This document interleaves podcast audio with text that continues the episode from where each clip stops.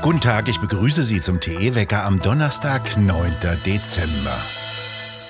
Amtsantritt der neuen Bundesregierung. Offiziell ist sie seit gestern Mittag im Amt. Olaf Scholz wurde mit 395 Ja-Stimmen zum neuen Bundeskanzler gewählt. 303 Abgeordnete stimmten gegen ihn, sechs enthielten sich. 369 Stimmen musste er mindestens erhalten, um seine Kanzlermehrheit zu bekommen. Das bedeutet, immerhin 21 Abgeordnete der Ampelkoalition stimmten nicht für Olaf Scholz. Heute sollen noch das Bundesfinanzministerium, das Familienministerium und schließlich noch das Bundesbildungsministerium neu besetzt werden. Nach 16 Jahren sitzt in Berlin mit Olaf Scholz nun ein neuer Bundeskanzler im Kanzleramt. Roland Tichy, was können wir denn von der neuen Regierung erwarten? Na, diese neue Regierung hat sich ja sehr viel vorgenommen. Sie will ja nichts weniger als eine Transformation dieses Landes, eine große Transformation und das ist ja ein Begriff, der im vorigen Jahrzehnt eingeführt wurde von einer Gruppe linksradikaler Berater der Bundesregierung, die darunter eine weitgehende Ausschaltung der Demokratie verstehen, um die Klimapolitik gegen die Bevölkerung durchzusetzen.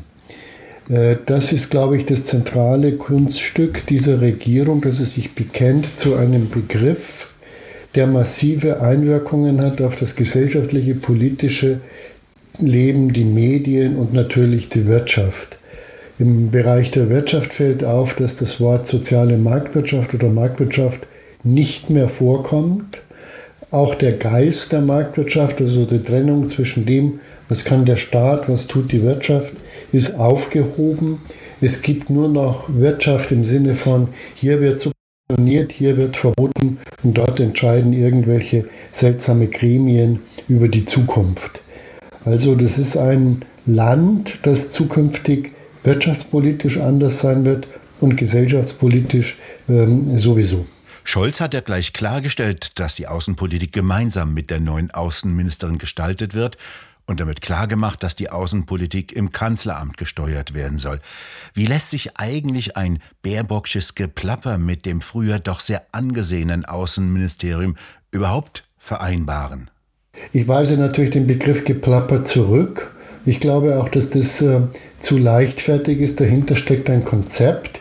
Im äh, Koalitionsvertrag wird es formuliert als feministische Außenpolitik. Äh, was ist feministische Außenpolitik? Feministische Außenpolitik soll den Frauen in der Welt den Durchbruch verhelfen äh, für Gleichberechtigung und Fortschritt. Das ist ein schönes Ziel.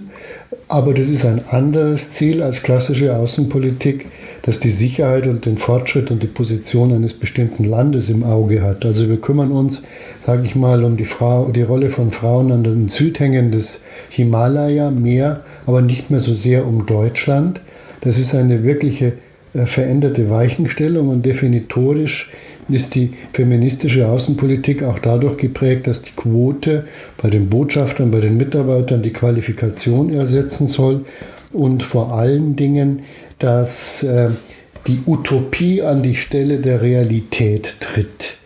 Und Baerbock beruft sich darauf, das ist ihr Konzept von Außenpolitik.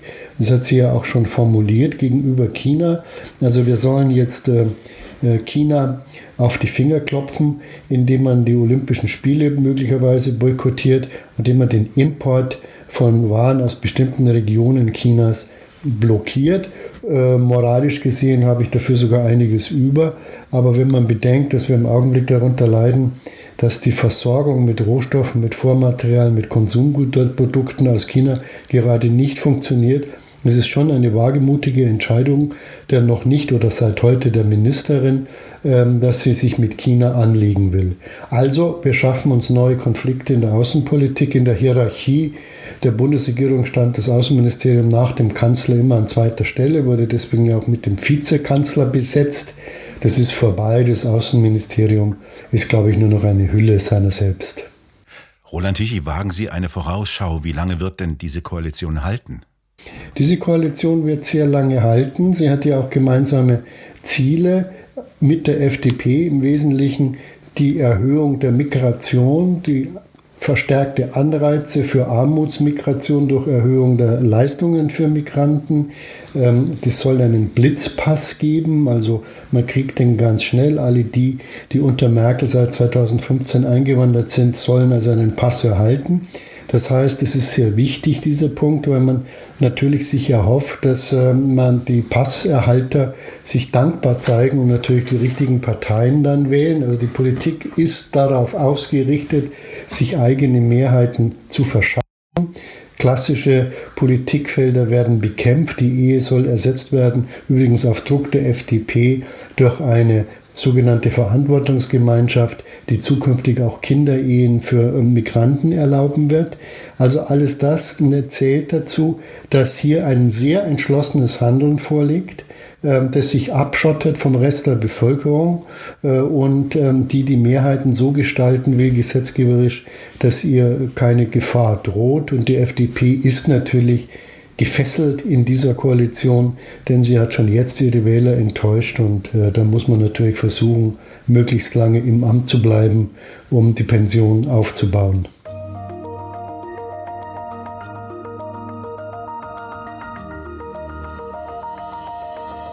Zum ersten Mal seit langer Zeit ist Bayern im Kabinett nicht mehr vertreten. Der Generalsekretär der CSU, Markus Blume, schickt denn auch keine Glückwünsche, sondern schimpft über Twitter. 16 Prozent der Deutschen seien Bayern, aber bayerische Minister Fehlanzeige. Weder Bayern bei SPD, FDP noch bei den Grünen hätten in Berlin etwas zu melden, so Blume. Heute tagt der Aufsichtsrat von Volkswagen und wird voraussichtlich auch über die Zukunft von VW-Chef Herbert Dies entscheiden. Der hatte sich den Ärger vor allem von Seiten des Betriebsrates zugezogen, als er vor kurzem ankündigte, bis zu 35.000 Jobs im Stammwerk in Wolfsburg abzubauen. Das ist die Konsequenz des gewagten Vorhabens, aus Volkswagen zumindest in Deutschland einen reinen Hersteller von Elektroautos zu machen. Für den werden deutlich weniger Mitarbeiter benötigt. Kritisch wird es für das Werk nach Einschätzung von Experten, wenn kaum jemand die Elektroautos kaufen sollte. Der Aufsichtsrat soll auch über Investitionen und Standorte für neue Fabriken für Batterien entscheiden. Schwer zu schaffen macht dem Autohersteller der Mangel an Chips für die Fahrzeugelektronik. Im VW-Werk Emden stehen die Bänder wieder still. Ursache keine Chips und Elektronikbauteile. Für die kommende Woche hatte VW ohnehin Kurzarbeit angemeldet. Danach ruht das Werk aufgrund der Werksferien bis zum 10. Januar. In China sackte währenddessen der Absatz von Elektroautos von VW stark ab. Nach wie vor ist dort Volkswagen jedoch Spitzenreiter bei Autos mit Benzin- oder Dieselantrieb.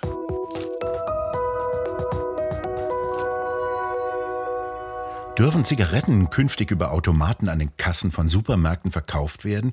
Darüber wird heute vom Europäischen Gerichtshof ein Urteil erwartet. Es geht darum, ob weiterhin Zigaretten in Supermärkten über Automaten angeboten werden dürfen, ohne dass Warnhinweise für die Gesundheit ersichtlich seien. Ein Verein namens Pro Rauchfrei hat den Betreiber von zwei Münchner Supermärkten auf Unterlassung verklagt. In Deutschland ging das Verfahren bis hin zum Bundesgerichtshof, der jetzt dem EuGH eine Reihe von Fragen zur Klärung vorgelegt hatte. Der Weg zur Macht heißt die Biografie, die der Chefredakteur des Hamburger Abendblattes über Olaf Scholz geschrieben hat. Altkanzler Gerhard Schröder stellt die heute in Berlin vor. Das ging schnell. Kaum im Amt, schon ist die Biografie da. Deutschland ist gespalten in einen sehr kalten Osten und Nordosten und einen wesentlich milderen Westen. Dazwischen liegt quer von Nord nach Süd eine Störung aufgrund einer Front, die bringt leichte Niederschläge zwischen Regen und Schnee. Im Süden und Südosten von Bayern schneit es noch zeitweise. Von Westen her rückt die nächste Störung heran mit Regen und Schneefällen. Die Schneefallgrenze liegt bei etwa 400 Meter, während es im Westen und Südwesten bei milderen Temperaturen von 5 bis 6 Grad bleibt, ist es im Osten, bedingt durch das Skandinavienhoch, weiterhin kalt um den Gefrierpunkt. In der Nacht zum Freitag kommen dann neue Regen- und Schneefälle von Westen herein. Wir bedanken uns fürs Zuhören und schön wäre es, wenn Sie uns weiterempfehlen würden. Wir hören uns morgen wieder, wenn Sie mögen.